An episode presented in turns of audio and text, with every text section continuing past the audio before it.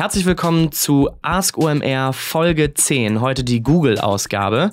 Bevor es losgeht, wollen wir euch noch unseren heutigen Partner vorstellen und das ist Airbus. Da fragt man sich natürlich erstmal, Airbus, was machen die jetzt hier bei Ask OMR? Baut Airbus nicht eigentlich Flugzeuge? Und klar, Airbus baut Flugzeuge, aber natürlich gehen auch die großen Digitalisierungsthemen, wie jetzt zum Beispiel Big Data, Machine Learning oder die Blockchain, die jetzt gerade in aller Munde ist, ähm, auch nicht an so großen Industrieunternehmen wie Airbus vorbei. Und das deswegen hat Airbus das Airbus BizLab ins Leben gerufen. Das ist ein Corporate Startup Accelerator von Airbus, in, den, äh, in dem es um Themen wie Innovation und Disruption in der Luft- und Raumfahrt geht. Das Airbus BizLab arbeitet mit verschiedensten Startups zusammen und internen Innovatoren an den Standorten von Airbus, also Hamburg, Toulouse, Madrid und Bangalore und zeigt auf, wie wir in Zukunft Luftfahrt denken. Wenn ihr das mal live erleben wollt, dann könnt ihr das schon übermorgen, kurz vor dem OMR Festival am 21. März. Und dann könnt ihr zum Demo Day von Airbus kommen. Da könnt ihr euch registrieren bei uns auf der Seite unter Side Events, also unter omr.com unter Side Events. Das wird sicherlich ein sehr lautes und buntes ähm, Event. Ähm, ist also für alle interessant, die Bock haben auf Innovation und Luftfahrt ist natürlich einzigartig in Hamburg. Ähm, es sind Startups dabei aus über zehn Ländern. Ähm, es gibt Food, es gibt Drinks, es gibt natürlich Networking. Ähm, das alles im Airbus BizLab. Also guckt euch das mal an bei uns auf der Seite unter omr.com, Side Events, das Airbus BizLab. Viel Spaß. Ask OMR. Du fragst, wir antworten. So, herzlich willkommen zur zehnten Episode Ask OMR, dem Podcast, wo ihr die Fragen einschickt und wir uns versuchen, möglichst gute Antworten einfallen zu lassen. Die Stimme, die ihr auf euren Ohren habt, ist André Alper.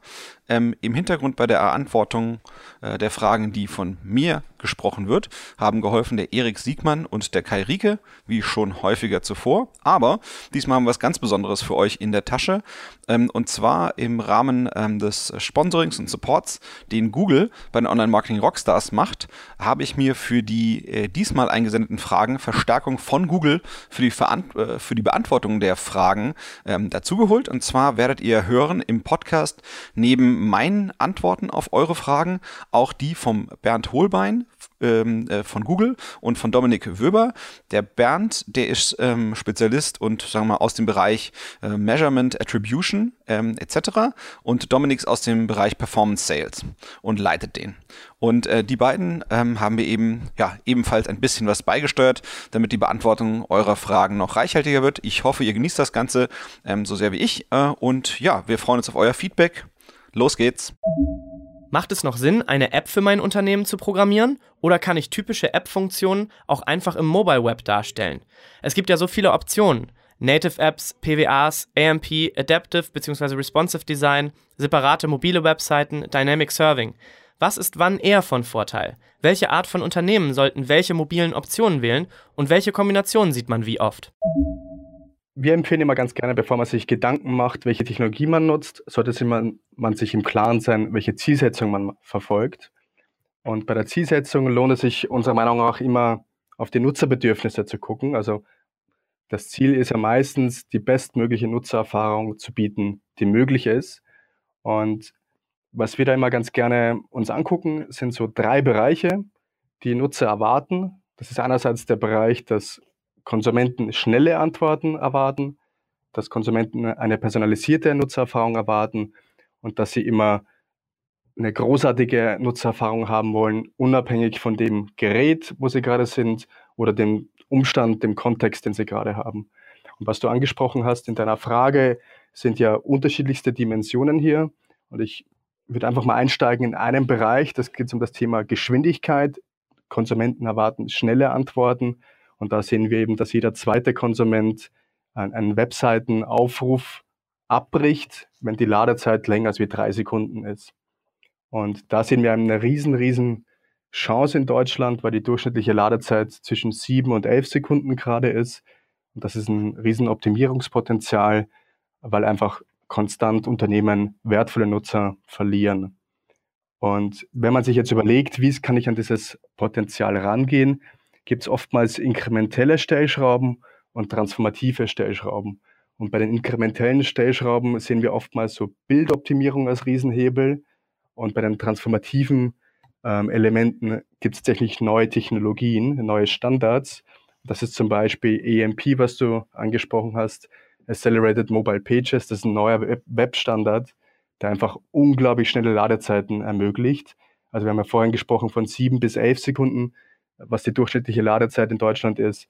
Damit schaffe ich eine Ladezeit unter einer Sekunde und bin dem, dementsprechend deutlich besser, als wie das äh, durchschnittliche Konsumentenbedürfnis ist. Und deshalb mache ich dann eine gute Nutzererfahrung. Und ich glaube, das ist ganz, ganz wesentlich, dass man sich wirklich Gedanken macht, welche Zielsetzung man hat und welche Technologie diese Zielsetzung unterstützt. Ähm, zum Thema Progressive Web Apps, hast du ja auch angesprochen, kann man sagen, dass tatsächlich sich einiges getan hat ähm, im mobilen Web. Das wurde deutlich, deutlich besser. Und früher gab es bestimmte Funktionalitäten, die rein Native-Apps vorbehalten waren. Ich denke jetzt mal zum Beispiel an das Thema Add to Homescreen, also dass ich ein Icon auf dem Homescreen am Handy legen kann, was für viele Unternehmen sehr, sehr wichtig ist. Das ging früher nur mit einer App. Heute ist das ganz, ganz einfach mit einer Progressive Web App möglich. Das heißt, ähm, und ich werde oft gefragt, was so eigentlich eine PWA ist, dann ist es einfach eine, eine bessere mobile Webseite, die eben neue Technologien nutzt, die eben genau solche Möglichkeiten wie Add-to-Home-Screen, aber auch zum Beispiel Offline-Verfügbarkeit oder Notifications zulassen. Das sind eigentlich Themen, die früher nur Apps machen konnten oder die man nur mit Apps machen konnte, die man jetzt aber tatsächlich auch schon im Browser machen kann. Und das ist einfach eine großartige Nutzererfahrung, weil ich brauche jetzt nicht mehr eine App runterladen erstmal, sondern kann tatsächlich diese Funktionalitäten auch dem Nutzer im normalen Mobile Web anbieten. Und dadurch habe ich eine unglaubliche Reichweite, weil ich eben nicht äh, den Nutzer vorher die App runterladen lassen muss. Ähm, genau, und deshalb musste man sich eigentlich Gedanken machen, wenn man jetzt äh, Richtung Te ähm, Entwicklung denkt. Ähm, was ist meine Zielsetzung? Welche Technologien habe ich im Hintergrund? Und deshalb empfehlen wir tatsächlich vielen, vielen Kunden momentan nochmal zu überlegen, ob sie tatsächlich in eine App investieren möchten oder ob das der Use Case eigentlich nicht auch in einer Progressive Web App abbildbar wäre, um einfach eine großartige Nutzererfahrung zu bieten kann ich alles total nachvollziehen. Also finde ich alles, ich finde auch diese, diese Gedanke mit dem schnell personalisierten und device-agnostisch kann ich nur unterschreiben. Also ich würde das so ähnlich wie Domi von Google sehen. Ähm, ich glaube, man braucht extrem gute Lösungen für Mobile. Das ist erstmal das A und O, was, was wichtig ist, äh, zu verstehen und anzuerkennen. Und dann gibt es in meinen Augen, ich glaube, man hat erstmal die eine Diskussion, äh, ob, ob man jetzt ähm, überhaupt native Apps oder Progressive Web Apps baut. Das ist, glaube ich, erstmal die eine Fragestellung, wann, wann macht es überhaupt Sinn, sowas zu machen? Und, und, und die andere Fragestellung sind im Prinzip ja, verschiedene Arten, technisch eine mobile Webseite ähm, äh, zu, zu zur Verfügung zu stellen für den Kunden. Ähm, die Progressive Web Apps haben definitiv den Vorteil, äh, dass sie natürlich auch von der Suchmaschinen durchsuchbar sind. Das heißt, die Inhalte werden äh, leichter erkennbar. Wir hatten ja mit nativen Apps gab es ja da verschiedene ähm, Ansätze, das zu versuchen mit diesem ganzen In-App Deep Linking etc. Ähm, aber das ist meiner Erfahrung nach alles so mittelprächtig. Ähm, ich glaube, es macht Sinn, immer dann überhaupt über Apps oder Progressive Web Apps, also native oder Progressive Web Apps nachzudenken, wenn man eigentlich die Funktionen vom Telefon benutzen will. Das heißt, wenn man jetzt zum Beispiel Warenerkennung über Barcode machen möchte oder mit der Fotolinse irgendwas machen möchte oder eben ja, komplexe Benachrichtigungen machen möchte oder wenn die Telefonnummer wichtig ist. Ähm, äh, also wenn es quasi mehr ist als nur die Darstellung der Inhalte der Webseite auf dem Telefon oder irgendwelche AR-Sachen oder so, also Augmented Reality-Sachen, die jetzt irgendwie modern werden. Ich glaube, dann machen eben Apps äh, die einen oder die anderen Sinn. Und ich glaube, das Zweite, wann, wann Apps Sinn machen, ähm, ist, wenn, wenn man eben viele Kundenbeziehungen hat mit einer hohen Intensität, damit man eben auch wirklich sicherstellt, dass das, was man da baut, dass das irgendwie auch wirklich ja bei ausreichend Leute Real Estate im Telefon bekommt, ähm, dass da eben ein Mehrwert Nutzen da ist und ja eben ähm, auch, auch ein Interesse, das zu installieren. Und ich glaube, wenn man jetzt zwischen Progressive Web Apps und normalen Apps ähm, sich hin und her überlegt, ähm, an den Progressive Web Apps ist, glaube ich, aus meiner Sicht eben auch spannend, dass ich da natürlich ein bisschen unabhängiger bin von den Update-Zyklen. Ähm, ich kann, wenn ich etwas schnell verändert, dann finde ich natürlich eine Progressive Web App spannend, weil letztendlich jedes Mal kann ich da neue, neue Art von App pushen. Ähm, wenn es jetzt natürlich irgendwas ist, ich denke mal an so eine Bank, wo die Leute sich an die Usability gewöhnt haben und wo eigentlich Sicherheit oder so ähm, ähm, von höchster, höchster Wichtigkeit ist, ich habe dann würde ich immer zu einer nativen App ähm, tendieren. Ähm, dann bei den Möglichkeiten fürs Mobile Web ähm, da gibt's ja drei verschiedene historische, die man sozusagen empfohlen hat. Ähm, eine ganze Weile wurde ja das Thema Dynamic oder Responsive Design propagiert. Das ist deswegen, glaube ich, damals auch korrekt gewesen, weil es zu wenig Mobile-Webseiten gab und das war eigentlich so der einfachste Weg dahin, auch sehr, sehr einfach umzusetzen über, über CMS. Ähm, heutzutage sind die halt eben auch ganz oft zu langsam. Das ist genau das, was Dominik angesprochen hatte. Ähm, ja, insofern, äh, es gibt eben die Möglichkeit, immer noch separate mobile Webseiten zu betreiben auf so einer M. -Punkt, Subdomain oder ähnlichem oder eben Dynamic Serving. Ähm, meiner Meinung nach muss das Ziel schon sein, äh, auch unabhängig davon, ob man AMP on top einsetzt, äh, trotzdem äh, sehr schnelle mobile Seiten zu schaffen. Ähm, AMP hat schöne Vorteile, aber eben auch eine Handvoll Nachteile. Und ich glaube, man muss jetzt einfach differenziert sehen, ähm, ob und wann ähm, äh, das genutzt werden sollte.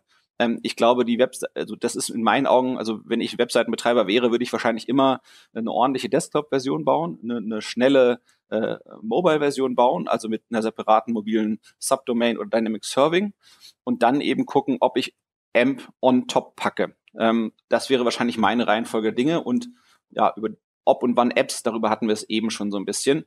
Ähm, ja, AMP hat natürlich diesen monströsen Geschwindigkeitsvorteil und ist natürlich sehr, sehr, sehr einfach umzusetzen. Das finde ich natürlich faszinierend dran. Also das Pre-Rendering, also das ist ja quasi schon, ja, als würde der Content bei Google liegen, tut er ja auch faktisch, was ja auch total gut ist. Ähm, Nachteile sind sicher, das ist natürlich irgendwo gewissermaßen begrenzt. Ähm, das hat für mich als Werbetreibender, jetzt wenn ich gerade so aus dem professionellen werbetreibenden Umfeld schaue, hat es natürlich Grenzen dessen, was ich im Tracking in, äh, in solchen Sachen machen möchte, auch bei der Individualisierung, über die wir auch bei dem äh, mobilen Nutzung gesprochen haben, da hat es in meinen Augen auch Grenzen, weil ich eben nicht alles so auslesen kann, nicht alles ganz so dynamisch machen kann. Das heißt, ich glaube, AMP ähm, hat für viele Fälle äh, es ist eine spannende Option, über die man nachdenken muss. Und es hat manchmal vielleicht auch nur Facetten vom Unternehmen, für die das super Sinn macht. Aber es ist auf jeden Fall definitiv etwas, was man testen muss. Und von Progressive Web Apps, von den, sagen wir mal, neueren Technologien, da verspreche ich mir viel von, weil letztendlich ähm, äh, für, für zwei, drei oder vier verschiedene ähm, ähm, äh, App-Stores äh, verschiedene Versionen meiner Anwendung äh, vorrätig zu halten und immer wieder äh, sozusagen da zu erneuern, ist jetzt nicht gerade total toll äh, für die Leute, die das bereitstellen, wenn sie nicht nur App-Unternehmen sind. Ähm, und dann wäre natürlich Progressive Web Apps, die gegebenenfalls device-agnostisch wären oder zumindest deutlich ähm, flexibler, die wäre natürlich sehr wünschenswert für, für sowohl Kunden als auch äh, Unternehmen. Genau, mit, mittlerweile gibt es auch schon sehr, sehr viele gute Beispiele am Markt, ähm, um ein bisschen auch ähm, schon einen, Vor einen Ausblick zur OMR geben zu können. Wir haben ja die Mobile Expo Stage, wo wir gemeinsam einen Slot von Google gemeinsam mit Trivago, Zalando, BMW und Jung von Matt machen. Und da werden die entsprechenden Unternehmen auch ihre Cases vorstellen. Ähm, und da gibt es wirklich ganz, ganz tolle Cases, wie zum Beispiel Trevago, die eine PWA gebaut haben, die eben Offline-Verfügbarkeiten ermöglicht. Das heißt, wenn der Konsument mal kurzzeitig in der U-Bahn oder im Lift kein Internet hat, kann er trotzdem mit der Webseite äh, weiter interagieren. Oder Zalando, die ähm, mit EMP ganz, ganz tolle Erfahrungen gemacht haben. Oder eben BMW, die sogar beide Technologien kombiniert haben. Auf der bmw.com ähm, sollte man sich auf jeden Fall auch mal angucken ähm, richtig, richtig tolle Nutzererfahrung und unglaublich schnell. Also ich finde, wo AMP auch immer einen starken Vorteil hat, wenn ein Unternehmen natürlich technologisch nicht so agil ist. Es ist natürlich viel einfacher, eine AMP-Lösung nebendran zu bauen, als jetzt ein Dynamic Serving zu bauen. Deswegen, also das ist natürlich auch ressourcenschonend in dem Moment für das Unternehmen. Wie gesagt, es hat halt eben Grenzen der Individualisierbarkeit und es kommt, glaube ich, auch an, wie technisch fortgeschrittenen Unternehmen ist. Also den Zalando-Case äh, kenne ich selbst, habe ich quasi von der anderen Seite äh, in meiner äh, Agenturvergangenheit mitbegleitet. Insofern, der ist auf jeden Fall fantastisch und da, das finde ich zeigt auch ganz toll, ähm, wo man da eben so Sweet Spots äh, findet, wo eben sagt, Mensch, das ist aber genau das Richtige für die Faust aufs Auge. Und ansonsten, ja, wie gesagt, wenn technische Ressourcen knapp sind, ist natürlich eine AMP-Lösung auch sehr, sehr elegant. Aber trotzdem finde ich, muss irgendwie das Ziel sein von Unternehmen, ja, vernünftige, mobile, schnelle, äh, individualisierte äh, mobile Webseiten zu liefern, die wirklich ja, dann auch den direkten Kontakt zum Unternehmen binden. Lieber, lieber das als sozusagen ähm, ein eine Schritt weiter weg sein vom, vom Kunden. Also man muss irgendwie da den Weg finden zum Kunden, aber bis man den selber gut liefert, ist natürlich EMP eine, eine super Brückentechnologie in meinen Augen. Erfolgsmessung ist über verschiedene Kanäle inklusive Mobile ja extrem schwierig. Welche Wege gibt es denn derzeit, um meine Werbeeffekte Cross-Device und Cross-Channel zu messen?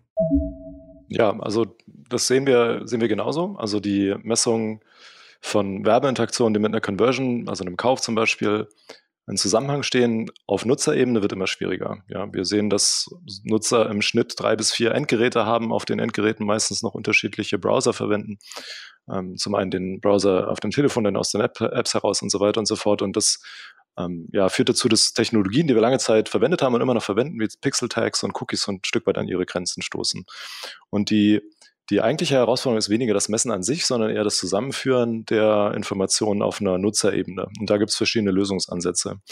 Zum einen kann man sein Website-Login verwenden. Das heißt, wenn man als Unternehmen ein Login anbietet für den Bestellprozess oder für irgendwelche Premium-Services ähm, und das auf unterschiedlichen Geräten und vielleicht auch in seiner App, dann kann man diese Informationen natürlich zusammenführen. Es gibt auch Anbieter, die solche Cross-Device-Informationen halt zur Verfügung stellen. Wir bei Google, wir haben einen Cross-Device-Graphen, der auf unseren Logins basiert.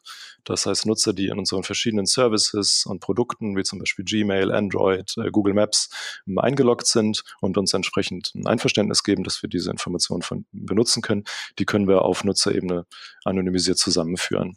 Jetzt sind nicht alle Nutzer eingeloggt. Ähm, für die, die nicht eingeloggt sind, erstellen wir ein individuelles Modell und ähm, wenden das dann quasi auf den nicht eingeloggten Nutzer an. Und mit einem entsprechend strikten Konfidenzniveau, wenn wir das erreichen, stellen wir diese Informationen dann innerhalb unserer Tools, wie zum Beispiel AdWords, zur Verfügung. Ähm, jetzt ist Cross-Device und Cross-Plattform nicht die einzige Herausforderung in der Erfolgsmessung, sondern es gibt noch eine ganze ja, Menge anderer Bruchstellen, die da ähm, ähm, ja im Grunde genommen die Messung erschweren können. Ein Beispiel wäre Offline to Online. Ja. Das heißt, ich ähm, habe vielleicht einen TV-Spot, möchte wissen, wie wirkt er sich auf mein, mein Online-Geschäft aus. Ja. Das andere wäre ähm, Online to Offline. Das heißt, ich ähm, habe vielleicht eine Digitalmaßnahme und möchte wissen, was, ähm, äh, wie führt es zu Abverkäufen, die im, im Store, im Ladengeschäft stattfinden. Ja, all das ist auf einer Nutzerebene tatsächlich sehr, sehr schwer zu erfassen, bis nahezu unmöglich. Es gibt eine Reihe von Effekten, die kann ich im Grunde genommen als Werbetreibender gar nicht erfassen. Wenn wir beide uns jetzt unterhalten, du mir eine Produktempfehlung gibst, dann ist es ein externer Effekt, der ganz mit, mit hohen Sicherheit meine Kaufwahrscheinlichkeit beeinflusst, das aber schwer zu erfassen ist. Ja, und die Frage ist, okay, sollte man jetzt die Flinte ins Korn werfen und sagen, ah, puh, Erfolgsmessung viel zu schwierig, mache ich nicht? Und die Antwort ist ganz klar nein, aber man sollte sich ein Stück weit konzentrieren. Und da empfehlen wir so zweigleisig vorzugehen. Auf der einen Seite zu überlegen, was lässt sich schnell und einfach umsetzen, wo habe ich wenig Risiko, wo muss ich, muss ich wenig ähm, ja, ähm, Zeit und vielleicht auch Geld investieren. Ein Beispiel dafür wäre AdWords Attribution. Und ähm, auf der anderen Seite muss man sich ganz klar die Frage stellen, was sind für mich die businesskritischen Herausforderungen, die ich lösen muss? Ja, Beispiel, wenn ich ähm, als Pure Player einen Großteil meines Media Investments in TV investiere, dann sollte ich mir darüber Gedanken machen, wie betreibe ich TV-Attribution. Wenn ich 95 Prozent meines Umsatzes nach wie vor in Ladengeschäften mache, dann ist meine höchste Priorität, den Online-to-Offline-Effekt möglicherweise nachzuweisen. Ja, und für all das haben wir entsprechende Lösungen ähm, zum Teil spezifische Lösungen, die ich schon angesprochen habe, wie Store Visits, mit denen man Ladenbesuche nachweisen kann, AdWords Attribution, mit dem man die Performance innerhalb des AdWords-Kanals ähm, beeinflussen kann und ähm, auch eine ganze, ganze Reihe anderer Lösungen. Und das vielleicht zur Erfassung. Und wir sehen aber in der, in der Attribution im Grunde genommen noch zwei weitere Schritte, die wesentlich sind. Ähm, neben der Erfassung ist auch die Frage, welches Modell wähle ich dann eigentlich aus? Also wenn ich die Daten erfasst habe auf Nutzerebene, wie verteile ich dann eigentlich den Erfolg? Welche Interaktion war wie wichtig? Und ähm, ja, viele Unternehmen sehen wir immer noch, sind auf einer Last-Click-Logik unterwegs. Und wenn man auf so einer Logik quasi attribuiert, kann man sich auch das Erfassen im Grunde genommen sparen. Da empfehlen wir ganz klar, ähm, Richtung datengetrieben, also algorithmischen Modell zu gehen. Und der dritte Schritt neben dem Erfassen und der Modellauswahl, der häufig vernachlässigt wird, ist tatsächlich die Integration. Also wie kann ich die Daten, die aus so einem Attributionsmodell rauspurzeln, tatsächlich auch verwenden, um bessere Marketingentscheidungen zu treffen, Budgets zu, besser zu verteilen oder auch ähm, direkt in der Integration mit Bidding-Tools den Kanal besser zu steuern. Großartig, kann ich fast alles genauso unterschreiben. Also ich finde vor, vor allem den Hinweis zu gucken, was, was, was beeinflusst eigentlich mein Geschäft und bei der Stelle konzentriere ich mich drauf, weil alles machen kann ich nicht.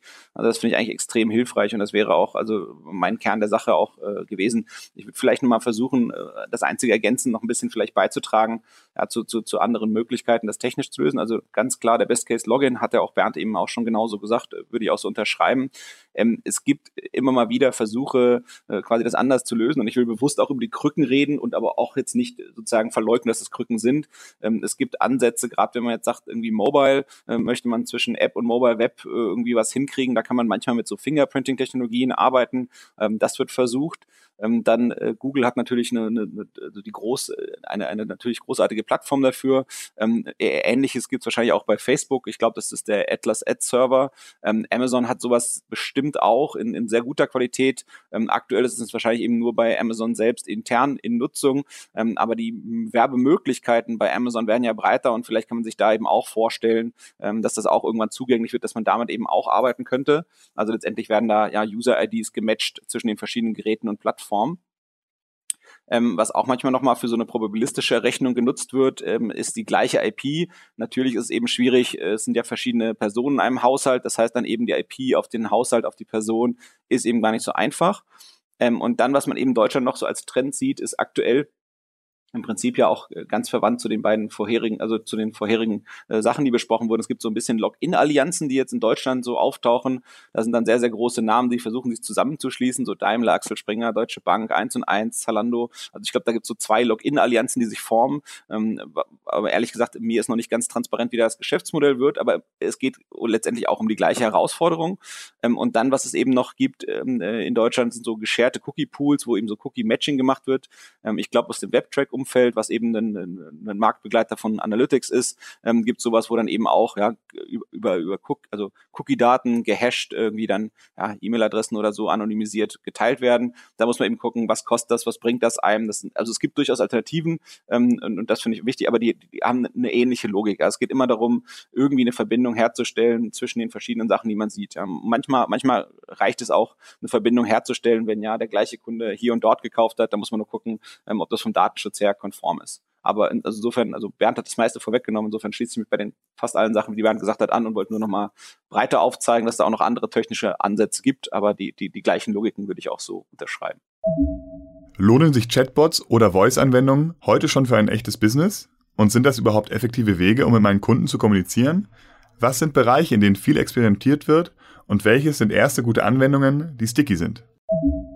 Ganz, ganz spannendes Thema, digitale Assistenten ähm, für viele, viele Marketing-Entscheider, gerade für B2C-Entscheider unglaublich spannend. Und tatsächlich, wir haben in den USA mal so eine Studie gemacht, beziehungsweise E-Marketer hat die gemacht. Und da waren so knapp 85 Prozent der Marketing-Entscheider haben gesagt, dass sie tatsächlich ähm, digitale Assistenten als unglaublich wichtigen Kanal sehen bis 2021. Ähm, und wir sehen auch tatsächlich ganz, ganz starke Trends ähm, die das, das Thema abzeichnen oder wo man einfach sieht, dass es kommen oder dass das Thema größer wird. Und zwar der erste Trend, den wir sehen, ist tatsächlich die technologische Entwicklung, die dahinter liegt. Wenn man sich überlegt, wie gut heute die, die Spracherkennung geworden ist, ähm, das liegt natürlich daran, dass ähm, da unglaublich viel äh, Computer Power reingesteckt wurde, aber auch sehr, sehr viel ähm, Machine Learning dahinter steckt. Das heißt, das Thema ist schon sehr, sehr, sehr gut. Spracherkennung ist der erste, das erste Thema, was man dafür braucht und warum das Thema so fliegt. Das zweite Thema ist die Reichweite. Ähm, es gibt immer mehr Plattformen, die sozusagen ähm, den Assistenten unterstützen. Ähm, wenn man jetzt spezifisch von Google spricht, haben wir bei beim Google Assistant ja nicht nur sozusagen ähm, die smarten Lautsprecher wie Google Home, sondern wir haben auch die Plattformen wie alle Smartphones und, und äh, Watches und, und viele andere Connected Geräte, die sozusagen den Assistenten unterstützen. Und das dritte Thema ist, was wir wirklich sehr, sehr stark sehen, ist einfach, ähm, das Kundenbedürfnis ist da. Das heißt, Kunden erwarten heutzutage, dass sie 24-7 ähm, Antworten bekommen und auch jemanden erreichen. Und das kann man natürlich nicht über ein Callcenter einfach abbilden, dass man immer erreichbar ist. Über ein Assistant zum Beispiel könnte man das abdecken. Und insofern glauben wir, dass es tatsächlich lohnt, sich ähm, ähm, generell die digitale Assistenz genau anzugucken, ähm, für sich als Unternehmen einfach zu definieren, ähm, ob man da schon mitmachen möchte. Muss aber auch mit aller Fairness sagen, das Thema ist noch in den Kinderschuhen. Das heißt, wir wissen, ähm, die Vision ist klar. Wir wollen Konsumenten viel, viel, viel besser in neuen Touchpoints unterstützen. Und wir glauben, dass das tatsächlich ein viel, viel natürlicherer Weg ist als ähm, andere Touchpoints, weil man einfach per Sprache, aber zum Beispiel auch Sprache ist ja nicht die einzige Eingabeform, sondern man kann natürlich auch mit dem Assistant in der Texteingabe interagieren. Und man muss auch aufpassen, selbst bei der Ausgabe gibt es unterschiedliche Formen. Ähm, die Voice-Ausgabe ist eine Form, aber man kann natürlich auch, wenn man jetzt an das Smartphone denkt, ähm, kann natürlich auch Bilder ausgegeben werden Produkte gezeigt werden oder zum Beispiel auch ähm, eine TV-Serie am großen TV-Bildschirm wiedergegeben werden. Also das heißt, da muss man einfach das, das Thema groß genug sehen. Und wir glauben halt, dass, es, dass sich Marken natürlich jetzt genau überlegen sollen, ähm, wie möchte ich sozusagen mit diesem Thema umgehen ähm, und auch überlegen müssen, ähm, wie möchte ich als, als Persönlichkeit rüberkommen, wenn ich zum Beispiel so eine äh, Action on Google entwickle. Also Marken werden ja durch diese, durch die Voice, durch, durch Voice viel, viel stärker als Personen gesehen und bewertet. Und deshalb muss ich auch überlegen, möchte ich als Marke lustig sein, möchte ich informativ rüberkommen, also wie möchte ich mich als Person sozusagen ähm, über Voice äh, repräsentieren. Genau. Und deine, deine Frage geht auch in, in die Richtung von Reichweite. Und da kann man auch sagen, also dadurch, dass es ja nicht nur die smarten Lautsprecher sind, ähm, gibt es schon, eine riesen Reichweite von Google Assistant. Wir haben jetzt über 400 Millionen aktivierte Geräte. Das heißt, tatsächlich gibt es schon sehr, sehr viele Nutzer, die ähm, tagtäglich mit ähm, Actions und Google sozusagen interagieren. Und tatsächlich gibt es auch schon über eine Million Actions, die programmiert wurden. Ähm, in Deutschland haben wir auch schon einige Launchpartner gehabt, wie zum Beispiel Otto, Zalando, aber auch, auch zum Beispiel so TV-Spielfilm und viele, viele andere. Das heißt, auch Deutsch, in Deutschland ist schon sehr, sehr viel Bewegung auf dem Thema. Ja, das klingt super. Also mir gefallen vor allem die spannenden Zahlen, die du genannt hast. Ähm, ich hatte dazu auch gerade, also ich versuche das Thema persönlich immer so ein bisschen aufzuteilen, dass diese quasi Chatbot-Thematik, also sprich, eine, ein Rechner antwortet mir, ein bisschen von den ganzen Voice-Thematiken zu trennen und das da eben so ein bisschen getrennt anzugucken. Wenn ich mir die Chatbots angucke, die die Sachen, die ich überhaupt, also erstmal, mein Gefühl ist, es gibt immer so ein bisschen wenig belastbare Zahlen. Also natürlich die Reichweitenzahlen, die passen schon. Ähm, aber dass man jetzt weiß, welche Sachen wie oft ähm, erledigt werden äh, über, über akustische Wege, ähm, dann finde ich die Zahlen immer relativ überschaubar dort, wo ich sie gesehen habe. Aber die Menge der Leute, die mir Zahlen bereit sind zu verraten oder äh, die überhaupt Zahlen haben, die sind noch eher sehr klein. Also, aber es ist natürlich eine, eine spannende Sache, weil da kommt eine neue Technologie. Wenn ich da früh schaffe, äh, sozusagen oft genug Trial and Error zu machen, dann meinen Weg finde, dann kann das auf jeden Fall spannend sein, da mitzutanzen. Wenn ich mir die Chatbots angucke, die heutzutage so auf den Seiten sind, dann ist ja eigentlich so ein bisschen mehr so wie, ja, früher hing man halt in der Hotline und hat dann eins, zwei oder drei geklickt und das ist natürlich der Chatbot etwas eleganter. Ich finde den Mehrwert noch überschaubar. Die meisten Anwendungsfälle, die ich sehe, ähm, die sind eigentlich so im Bereich CRM Customer Service.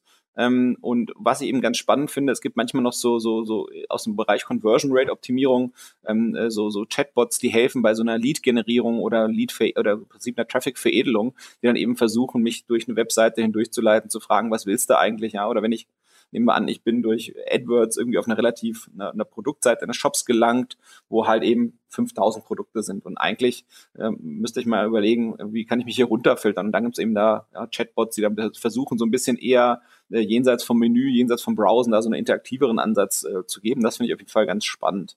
Ähm, aber bei den Chatbots äh, bin ich aktuell noch nicht beeindruckt. Ähm, Google Assistant spiele ich sehr gern mit rum. Ähm, ähm, ähm immer mal wieder werde ich missverstanden. also ich glaube, diese Technologien sind da, sind super spannend, ähm, aber die sind eben noch nicht, äh, noch nicht fertig. Und äh, wir alle werden sehen, wie die sich Stück für Stück weiterentwickeln, weil der Bereich wird sich sicherlich dynamisch äh, entwickeln. Ähm, Im Voice-Bereich, ähm, ich finde immer äh, zu sagen, intelligente Lautsprecher, da muss man eigentlich immer große Hochkommas drumherum setzen. Ich finde das noch total überschaubar, was da läuft. Also ähm, ich habe immer das Gefühl, es ist eben so eine kleine inkrementelle Verbesserung von Dingen, ähm, aber es ist jetzt nicht so ein fundamentaler äh, Shift, der dort stattfindet. Also ich kenne äh, die, die Einsatzbereiche, wo ich sehe, dass viel passiert. Das ist ganz oft der unter Anführungsstrichen intelligente Lautsprecher ein Ersatz für eine Fernbedienung.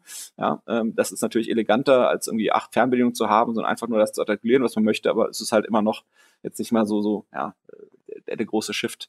Dann gibt es sicherlich den Entertainment-Bereich. Ähm, ich habe äh, einen Freund, dessen Kind mag äh, ein Skills oder Apps, die eben Körpergeräusche nachmachen. Ein anderer hat ein Kind, was äh, gerne Tiergeräusche sich von dem Ding vormachen lässt. Oder ganz oft sehe ich eben auch so Fälle, wo man eigentlich, wo man normalerweise die App auf seinem Telefon benutzt hätte. Also sowas wie Wetterkalender, Nachrichten vorlesen oder Taxi rufen. Und dann macht man das eben über akustische Wege, was eben ja, so ein bisschen vielleicht mehr convenient ist, aber eben immer noch kein fundamentaler Shift. Und meine Hoffnung ist ehrlich gesagt, das könnte mehr werden. Und ich finde mit dem, was Domi gesagt hat, da sieht man eigentlich auch schon, wo es mehr werden könnte, wenn man das Thema nämlich größer sieht. Wenn man nämlich sagt, ich gebe vielleicht was über akustisch bereit und dann verändert sich irgendwie, was weiß ich, was irgendein Screen, auf dem ich arbeiten möchte.